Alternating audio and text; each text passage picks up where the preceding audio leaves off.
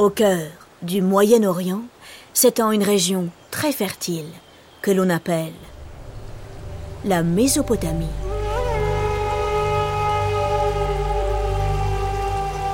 Traversée par les fleuves Tigre et Euphrate, c'est là qu'est apparue, il y a près de 5000 ans, l'une des toutes premières civilisations dont nous avons la trace. Entre ces deux rubans d'eau, au nord, dans le pays d'Akkad, au sud, dans celui de Sumer, s'élevaient de grandes et puissantes cités. Elles portent le nom d'Uruk, Akkad, Kish ou encore Ur. Ici, on invente l'écriture, la brique, l'irrigation, la charrue et même les produits laitiers. On construit d'immenses palais et de splendides jardins. Et bien sûr, hé hé, on n'oublie jamais de prier les dieux.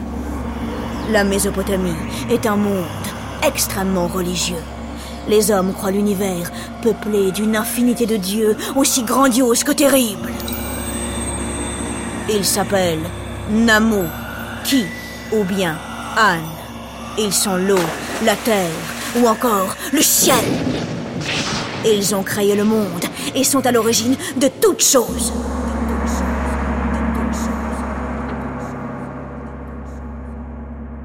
Tout? Oui. Absolument tout.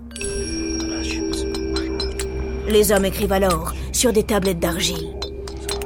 Lorsqu'ils les remplissent de tous ces petits signes en forme de clous qui constituent leur écriture, chaque mot est soufflé par les dieux. C'est pourquoi les textes ne sont jamais signés. On ne connaît aucun auteur en Mésopotamie. Bon, euh, j'exagère un peu. Il en existe quelques-uns. Mais ils sont extrêmement rares. Le plus ancien d'entre eux est une femme. Enredouana.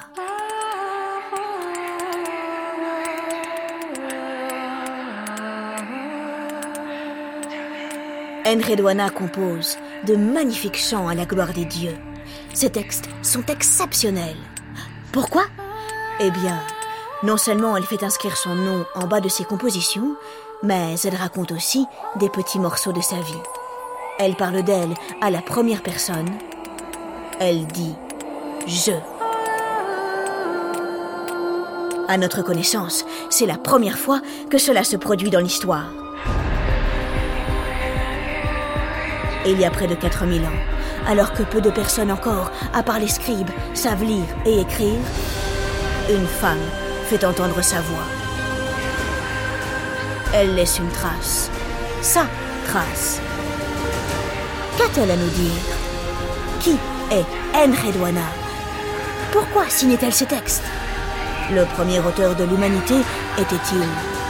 Était-elle une femme?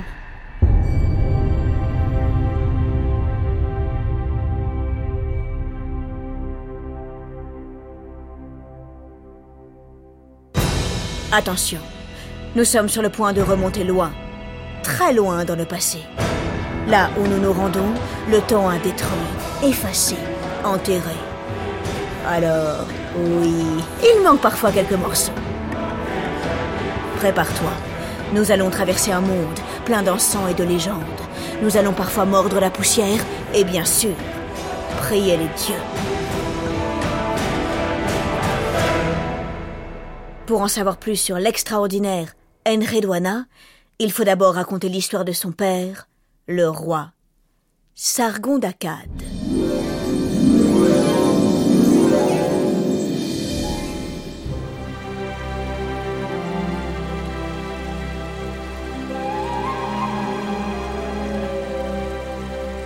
Nous sommes au 24e siècle avant notre ère, il y a donc plus de 4000 ans. C'est un matin à l'aube, au bord du fleuve Euphrate. Une femme presse le pas entre les herbes hautes. Dans ses bras, elle serre une corbeille. À l'intérieur, il y a une brioche. Mais non Un tout petit enfant. Arrivé près du fleuve, Elle se penche et fait glisser la corbeille qui s'en va, au loin, portée par le courant. Mamma mia Le petit est si minus Il n'a aucune chance de s'en sortir Mais si, cet enfant, c'est le futur Sargon Son destin est de changer le monde. Son avenir, ma foi, ce sont les dieux qui l'ont choisi. Le courant est fort. La nacelle dérive. Elle tangue. Enfin, l'enfant est recueilli par un puiseur d'eau. Les années passent. Sargon grandit. Un jour, il entre à la cour d'Ur Zababa, le fameux roi de la Quiche. Euh, pardon, de Quiche, la cité de Quiche, au nord de la Mésopotamie. Très vite, il devient le favori du roi. Le favori est ambitieux. Par la force, par la ruse, il renverse Urzababa et s'empare du pouvoir. À la bonne heure. En plus, le trône est confortable. Sargon fonde une nouvelle capitale qu'il appelle Akkad. Bien, il peut maintenant conquérir le monde. Le monde, pour un homme de son époque, c'est la Mésopotamie. Tout doux, Sargon, tout doux. Tu n'es pas le seul à rêver de conquête. Au sud, dans le pays de Sumer, un autre roi, Lugal Sagessi, est aussi ambitieux que toi. Dans les arbres, les oisillons tremblent. Deux géants sont sur le point de s'affronter. Akkad doit combattre Sumer. Les deux rois lancent leurs armées l'une contre l'autre. La bataille est terrible. Le sang coule. Sargon triomphe. Une nouvelle ère commence. Grâce à ses conquêtes militaires, Sargon unifie les royaumes du nord et du sud de la Mésopotamie. Il fonde un nouveau pouvoir, le royaume d'Akkad. Le commerce se développe, les affaires sont juteuses. Sargon crée le premier État moderne de l'histoire.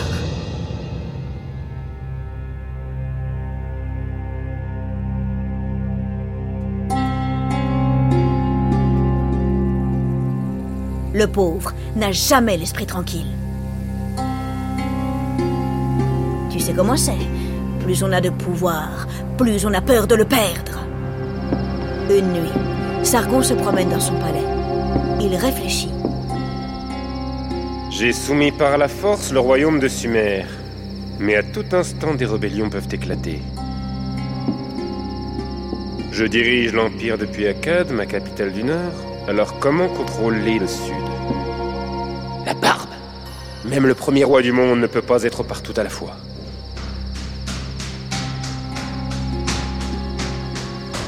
Son raisonnement est juste.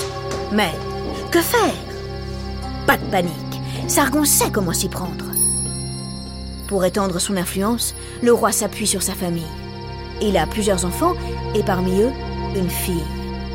Enredouana. Bingo pense Sargon. Je vais la nommer Grande prêtresse du temple d'Our. Dour? Euh, Sargon, tu veux dire dur? Le contraire de mou Mais non, Laure, c'est pas vrai. Le temple d'Our, de la cité d'Our, l'une des plus importantes du Sud. Tu en as parlé au tout début. Ah oui, c'est vrai.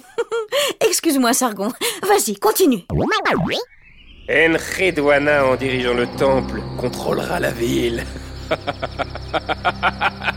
en contrôlant Our, je contrôlerai Sumer. Bravo Bien vu, le roi Ah. Ah Tu entends? Tu sens ce petit vent? C'est Enlil, le roi des dieux, le maître de l'air. Délicatement, il nous chatouille le dos, nous quittons la terre, nous survolons l'Empire et... Oh voilà, nous sommes arrivés tout au sud, dans la splendide ville d'Our, où vit désormais Enredouana.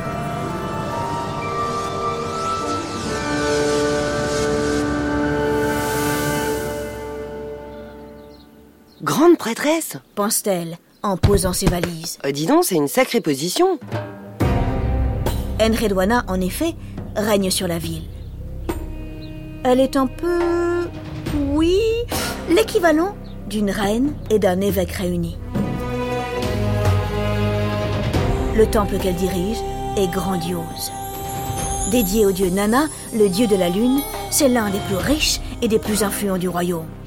Alors, évidemment, il se voit de loin, il comprend plusieurs bâtiments immenses et très impressionnants. Pour honorer les dieux, les Mésopotamiens mettent le paquet. Après tout, c'est normal. Ils attendent le meilleur des traitements. Tous les jours, on lave, on habille, on parle leur statut de somptueux bisous. Euh, bijoux. Et surtout, on les nourrit. On sacrifie aux dieux les meilleures viandes, les meilleurs légumes et les meilleures boissons. Ces offrandes nécessitent une sacrée organisation. Des bouchers, des boulangers, des cuisiniers, des agriculteurs, des bijoutiers, des tailleurs travaillent à leur service. Enredwana tient tout ce petit monde sous ses ordres. Allez hop, et que ça saute plus vite, les amis, plus vite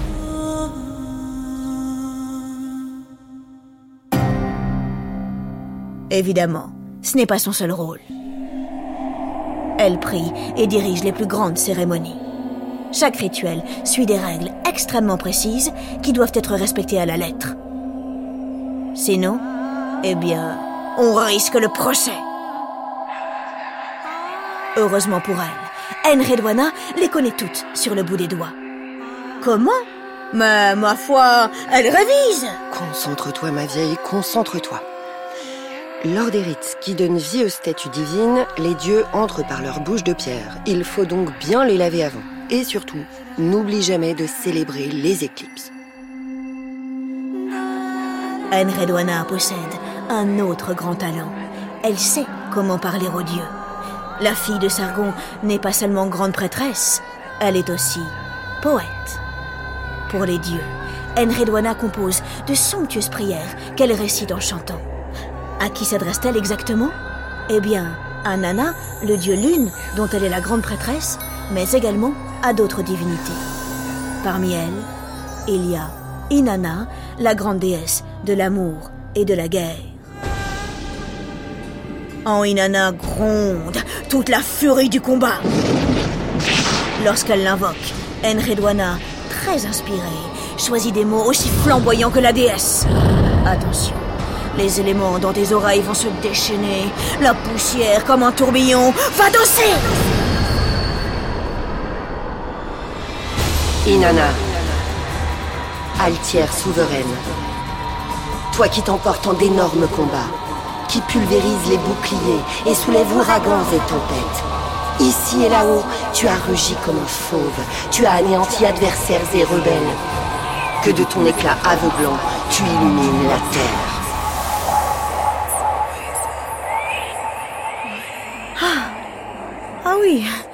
Ouh Oh, j'ai la chair de poule. Mais... Bref. Les années passent. Le père d'Enredwana, le roi Sargon, meurt. Lui succède un autre roi, Rimouche. Aux quatre coins de l'Empire, ça s'agite. Les villes conquises par l'ancien souverain veulent retrouver leur autonomie, ça craque dans tous les sens. La grande cité d'Our ne fait pas exception, des rebelles s'emparent de la ville. Oh, que va-t-il arriver à la grande prêtresse?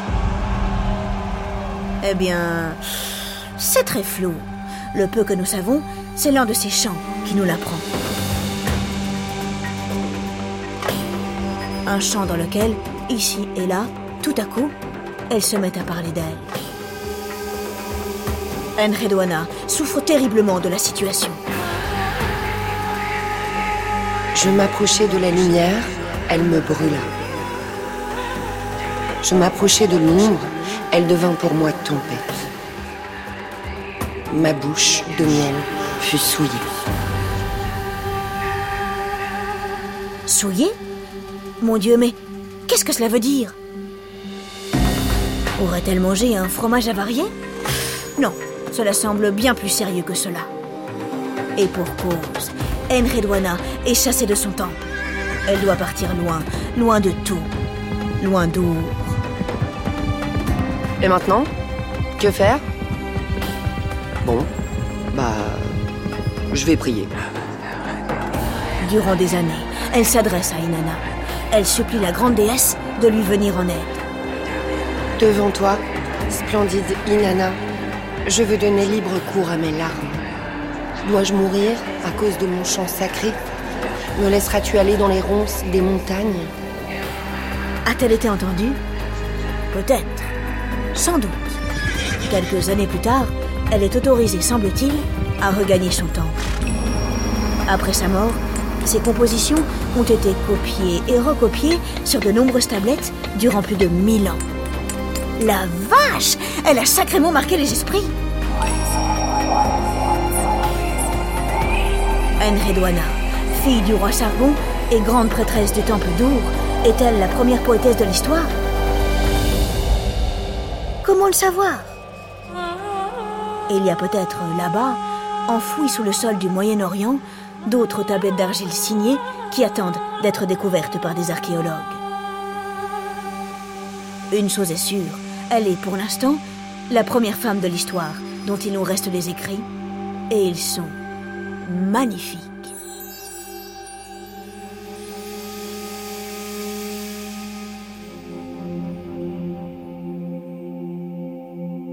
Avant de terminer, dis-moi, si tu t'étais retrouvé comme Enredwana à la tête du temple d'Our, quels sont les grands hymnes que tu aurais composés? À quelle divinité te serais-tu adressé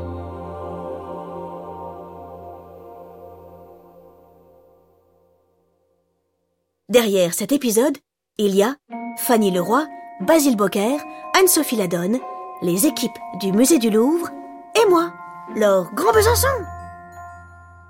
Les Odyssées du Louvre est un podcast original de France Inter et du Musée du Louvre.